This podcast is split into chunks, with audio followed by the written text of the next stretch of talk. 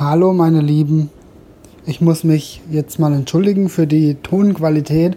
Ich hoffe, das passt alles soweit, weil ich habe jetzt mein externes Mikro leider nicht dabei. Ähm, ich will auch einfach nur mal eine kurze Info rausgeben oder ja, einen kurzen Denkanstoß rausgeben an euch, ähm, an dich, wie es oder zu dem Thema Gesundheit. Ähm, im Endeffekt, Gesundheit ist aus meiner Sicht das Aller, Allerwichtigste, was du hast. Das heißt, Gesundheit sollte zwar nicht ausnahmslos, aber schon prinzipiell über der Arbeit stehen und über Beziehungen stehen und über sonstigem stehen, weil du weißt es selbst, wenn du keine Gesundheit hast, hast du eigentlich nichts mehr. Und beziehungsweise ist die Gesundheit ja der ausschlaggebende Punkt, warum alles andere funktioniert.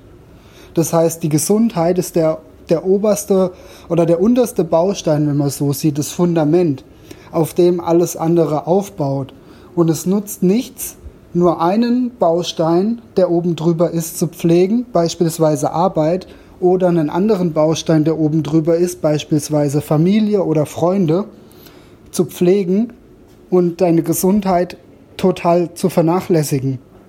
Weil im, der Umkehrschluss ist der, dass wenn du irgendwann krank wirst, deine Familie, deine Freunde sich um dich kümmern dürfen bzw. müssen.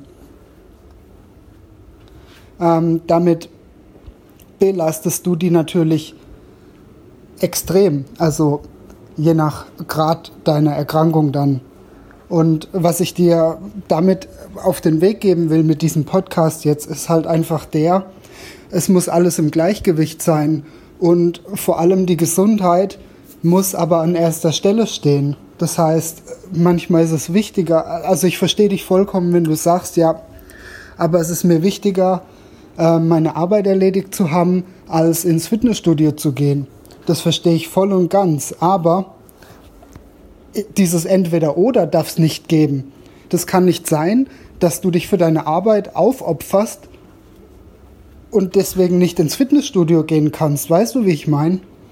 Du hast natürlich viel Arbeit, gerade als Lehrer, das verstehe ich voll und ganz. Und wie gesagt, ich sehe das ja tagtäglich bei meinen bekannten Verwandten, bei meiner Freundin, wie viel Arbeit es eigentlich ist als Lehrer. Aber ich finde, du solltest unbedingt einen Kompromiss finden.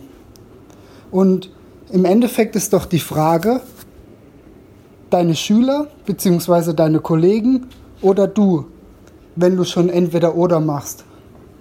Und wenn ihr euch jetzt beide gegenübersteht, sinnbildlich mit einem Revolver, für wen würdest du dich entscheiden? Würdest du dich lieber selber abknallen oder dich abknallen lassen von deinem Gegenüber?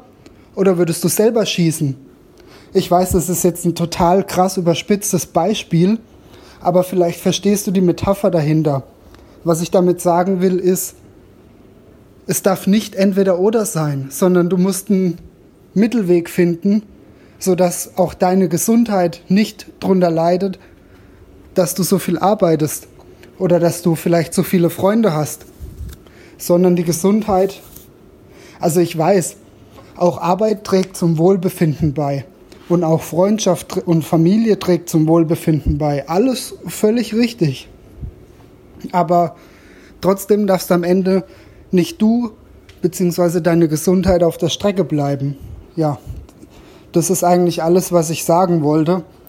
Und ich hoffe, du kannst es für dich mitnehmen, kannst es für dich annehmen und findest auch einen Weg, wie du alles in Einklang bringst. Vielleicht hast du auch schon einen Weg gefunden und bei dir klappt es wunderbar.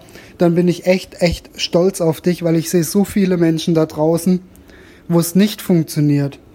Und ja, wenn du einen Weg gefunden hast, dann lass mich das doch gerne wissen. Ähm, ich will, das würde mich einfach total interessieren, wie du diese Brücke geschlagen hast. Wahrscheinlich hat es ja auch nicht immer und auch nicht von Anfang an so funktioniert. Und ich denke mal, dass die Arbeit ja auch mehr geworden ist. Deswegen umso mehr interessiert es mich, wie du da den, den Einklang geschaffen hast. Ja, lass mich gerne in den Kommentaren wissen. Und ich wünsche dir alles Liebe, alles Gute und viel Erfolg beim Umsetzen. Dein Fabian. Hey, echt, danke, danke, dass du den Podcast bis zu Ende gehört hast. Und ich hoffe, du konntest einen Mehrwert für dich mitnehmen und kannst es auch umsetzen direkt. Ich würde mich freuen, wenn du meinen Podcast bewertest und komm doch einfach in meine Facebook-Gruppe.